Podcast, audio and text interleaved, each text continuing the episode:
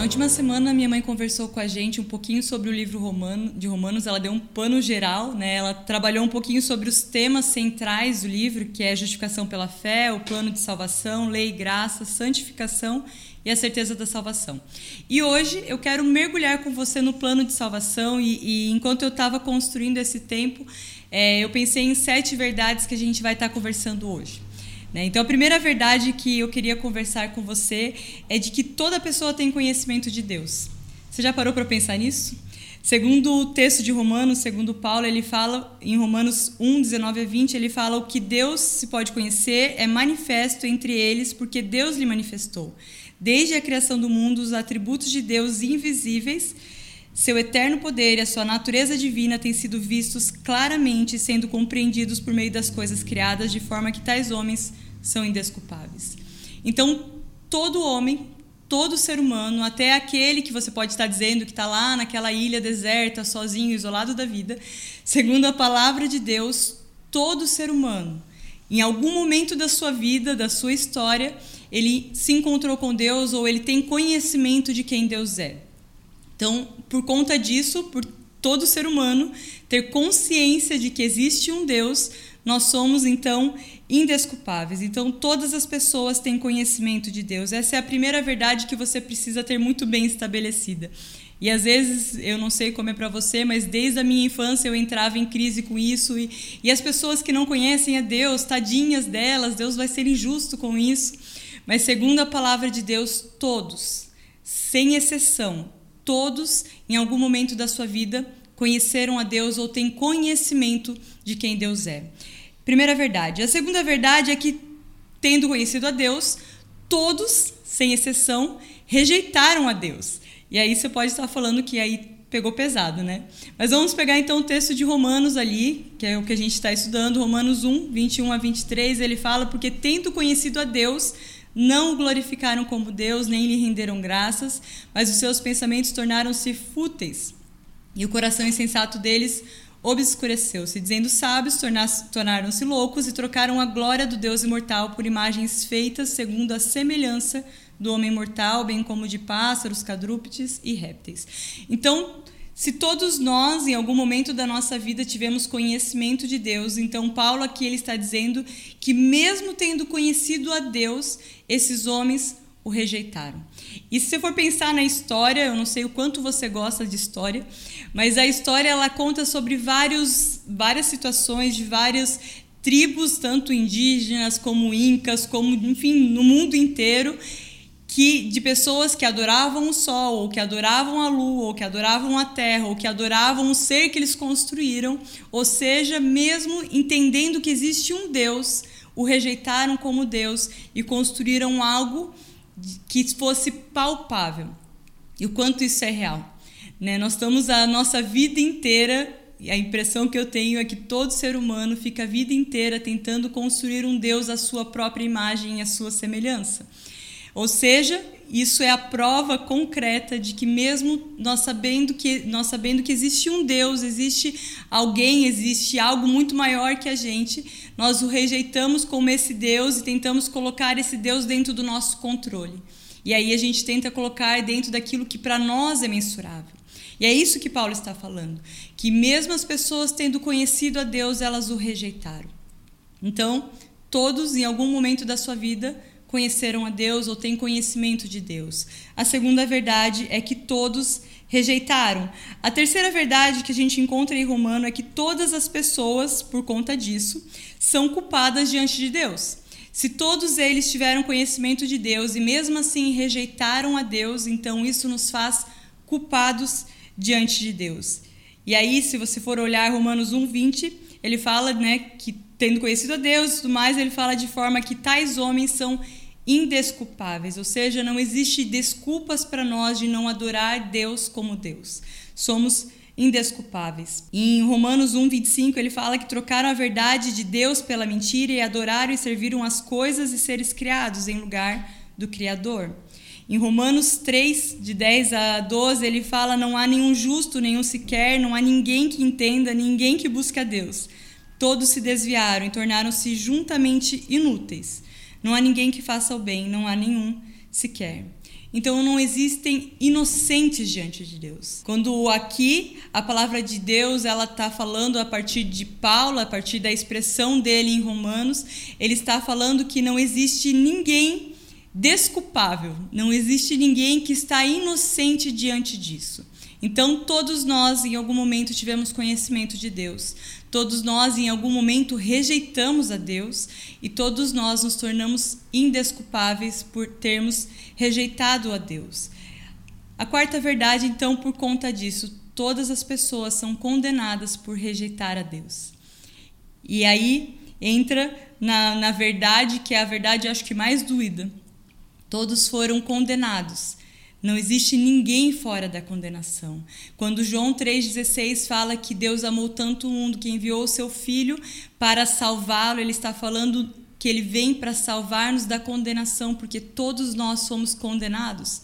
Porque tivemos conhecimento de Deus, o rejeitamos como Deus, e isso nos fez indesculpáveis e por isso nos fez condenados. Ou seja, uma condenação de uma eternidade longe de Deus. Romanos 1:21 deixa claro falando que tendo conhecido a Deus nós o rejeitamos como Deus. Em Romanos 3:23 ele fala todos pecaram, estão destituídos da glória de Deus. Romanos 3:20 fala, portanto ninguém será declarado justo diante dele. Isso é muito sério. Não há ninguém declarado justo diante de Deus. Todos nós somos condenados. Mesmo aqueles que você possa falar assim: nossa, mas aquele cara é tão bonzinho, eu acho que Deus vai ter pena dele, vai levar ele para o céu. Não, todos nós somos condenados diante de Deus porque nós rejeitamos Deus como Deus. Nós decidimos que existe um Deus melhor para a gente e, quisemos então construir um Deus conforme a nossa imagem, conforme aquilo que nós queríamos. E Deus não, não se encaixa ou não se enquadra dentro do nosso padrão. E daí você pode estar pensando, meu Jesus, né? Que notícias tristes que você trouxe. Mas existe uma boa notícia. Deus criou um caminho para a salvação. Né? A gente vem falando então sobre tudo aquilo que nos condena, tudo aquilo que nos afasta de Deus, mas a quinta verdade então é que Deus ele cria um caminho para nos justificar.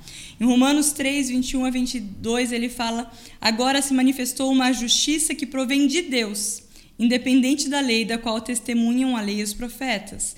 Justiça de Deus mediante a fé em Jesus Cristo, para todos os que creem. Não há distinção. Então aqui Deus, ele abre um caminho, um novo e vivo caminho. Em Romanos 4 ele fala: Deus acreditará a justiça a nós que cremos naquele que ressuscitou dos mortos, a Jesus, o nosso Senhor. Ele foi entregue à morte por nossos pecados e ressuscitado para a nossa justificação. Deus abriu um novo e vivo caminho. Então, ele envia Jesus ao mundo para que nós pudéssemos ser salvos. Ele cria um acesso novamente a Deus. Então, todos nós, tendo conhecimento de Deus, o rejeitamos e por rejeitarmos, então criamos um Deus à nossa imagem, à nossa semelhança e por isso fomos condenados. Ou seja, uma condenação eterna longe de Deus. Mas aí Deus, porque Ele ama o mundo de tal maneira, então Ele abre um novo caminho através de Jesus, o sacrifício perfeito, que poderia finalmente expiar os nossos pecados, ou seja, nos purificar, nos transformar, para que aí nós pudéssemos ser apresentáveis a Deus novamente. Quem abre esse caminho é Jesus.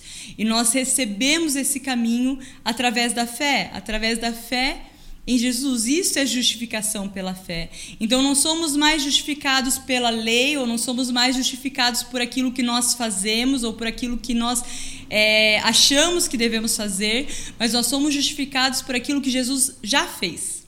Aqui é muito louco porque o texto ele fala que ele morreu por nossos pecados e ressuscitado para a nossa justificação. A sua ressurreição nos justificou. E aí nós recebemos isso pela fé. Somos justificados pela fé no sacrifício de Jesus, pela fé naquilo que ele fez na cruz. Então, essa é a quinta verdade, que é a boa notícia. Deus criou um caminho para que a gente pudesse ter acesso ao Pai, para que pudéssemos ser resgatados e salvos da nossa condenação. Sexta verdade: as pessoas não podem chegar a Deus sem fé em Cristo.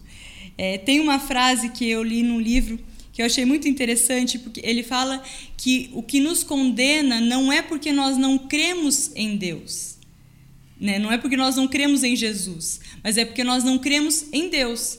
Então a nossa condenação é porque nós não acreditamos em Deus, porque tendo conhecido a Deus, não o adoramos como Deus. E é isso que nos condena.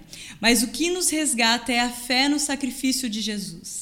É porque nós cremos naquilo que Jesus fez ou naquilo que Deus fez através de Jesus, e isso nos liga novamente a Deus. E é essa é a virada de chave. É quando nós e é, é muito legal pensar porque esse sacrifício, quem providenciou foi Deus, e essa aproximação nossa, novamente de Deus, através do sacrifício, quem faz também é Deus. É Ele quem abre esse novo e vivo caminho. E aí o nosso papel no meio disso tudo é crer é crer naquilo que Jesus já fez e se apossar daquilo que é uma promessa em Deus. Então as pessoas não podem chegar, não podem se chegar a Deus sem a fé em Jesus Cristo. No versículo de Romanos 3, 25 a 26, ele fala que Deus ofereceu como sacrifício para propiciação mediante a fé, pelo seu sangue demonstrando a sua justiça. Em sua tolerância havia deixado impunes os pecados anteriormente cometidos mas no presente demonstrou a sua justiça a fim de ser justo e justificador daqueles que têm fé em Jesus. Então, em Jesus, Deus ele fez justiça. Né? Precisava um sacrifício ser é, derramado para que nós pudéssemos ser perdoados e nós pudéssemos ser salvos. Então, em Jesus foi feita a justiça. E o ato de Jesus foi também justificador. Então, além de fazer justiça, ele nos justificou, ou seja, nos fez justos. Em Romanos 5, de 1 a 2, ele fala: Tendo sido então nós justificados pela fé, temos paz com Deus por nosso Senhor Jesus Cristo, por meio de quem obtivemos acesso pela fé a esta graça, na qual agora estamos firmes. Então, Jesus, através do sacrifício dele, criou esse acesso e nós recebemos esse sacrifício através da fé, através da nossa vida nele. Em Romanos 10, 9 a 10, ele nos dá uma explicação melhor sobre isso. Ele fala: se você confessar com a sua boca que Jesus é Senhor e crer em seu coração que Deus o ressuscitou entre os mortos, você será salvo. Pois com o coração se crê para a justiça e com a fé se confessa para a salvação. Com o coração você crê naquilo que Deus fez e com a sua boca, você confessando, você recebe isso pela fé, crendo que Deus é Senhor e Rei sobre a sua vida. E é interessante pensar que não precisa de mais nada. Nós precisamos apenas ir diante dele e, e, entregar a nossa vida a ele, simplesmente crendo naquilo que ele fez, no sacrifício que ele fez. Em Romanos 12, 1, que é um texto que tanto conhecemos, ele fala: Portanto, irmãos, rogo-lhes pela misericórdia de Deus que se ofereçam em sacrifício vivo, santo e agradável a Deus. Esse é o culto racional de vocês. Então, a nossa o nosso papel no meio de todo esse processo é nos oferecermos a Deus como um sacrifício vivo, santo e agradável, e isso é a nossa entrega, é a nossa entrega total, é a nossa decisão de uma vida completamente derramada em quem Ele é. Só precisa disso, e esse é o grande plano da salvação do nosso Senhor. Deus, ele viu que o mundo estava condenado, mas ele amou o mundo e ele envia Jesus para nos salvar, para nos resgatar. Mas existe uma sétima verdade no texto de Romanos e eu queria ainda falar um pouquinho sobre elas, que fala que então Cristo, ele decidiu alcançar o mundo inteiro através daqueles que foram alcançados ou através dos seus filhos. Em Romanos 10, de 13 a 15, ele fala: Portanto, todo aquele que invocar o nome do Senhor será salvo. Como, pois, invocarão aquele em quem não creram? E como crerão naquele de quem não ouviram falar? E como ouvirão se não houver quem pregue?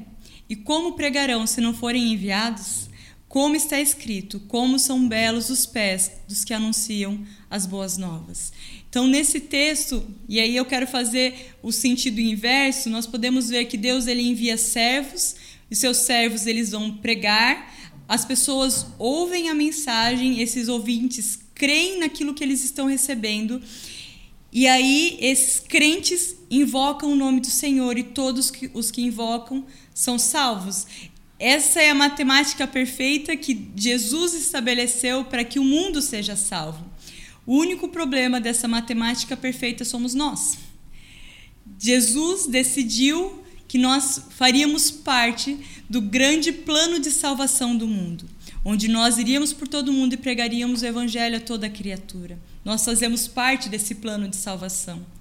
O problema do processo inteiro não é Deus, porque ele continua sendo Deus e a parte dele ele fez. O problema não é aqueles que vão ouvir, porque eles dependem de alguém que fale. O problema é que nós não estamos falando. Então, Romanos, quando ele fala sobre o plano de salvação, ele fala sobre um plano que te alcançou, ou então que está te alcançando agora. E ele fala sobre um plano que vai alcançar o mundo inteiro para Jesus. Não um Jesus que veio te condenar, mas um Jesus que veio nos resgatar da condenação, porque nós já estávamos condenados, porque nós rejeitamos a Deus. E aí está a brilhante ideia do nosso Senhor, e esse é o grande plano de salvação que Paulo apresenta em Romanos. Nós precisamos entregar completamente a nossa vida ao nosso Senhor Jesus, aquele que se entregou por mim e por você para que pudéssemos ser salvos. E a única forma de fazer isso e o único o, o único empecilho de fazermos isso somos nós mesmos. Nós recebemos isso pela fé na medida que nós invocamos o nome do nosso Senhor. E o mundo é alcançado a partir do momento que nós começarmos a pregar esse evangelho a todas as nações, a toda criatura, para que pessoas sejam salvas, resgatadas pelo nosso Senhor Jesus, a partir de mim e de você, que temos o ministério da reconciliação. Nós fazemos parte desse grande plano. A pergunta é: será que você está fazendo a sua parte? Será que eu e você estamos cumprindo aquilo que o nosso Senhor nos chamou, nos convocou e nos enviou a fazer? Eu creio que grande parte frustrante desse plano, que ainda não aconteceu e ainda não alcançou o mundo inteiro, é que muitos de nós não têm feito. Mas a parte incrível desse plano e que muitos já estão sendo alcançados é que muitos de nós estão indo. E eu creio que muitos de nós ainda precisam se levantar. Jesus fala que nós temos que orar por mais trabalhadores. E essa é a minha oração e a minha convocação. Se levante como um trabalhador, como alguém que vai pelo mundo inteiro e propagar esse plano a toda criatura, para que o mundo creia e o mundo conheça o nosso Senhor que se entregou por mim e por você, para que pudéssemos ser salvos nele. Amém?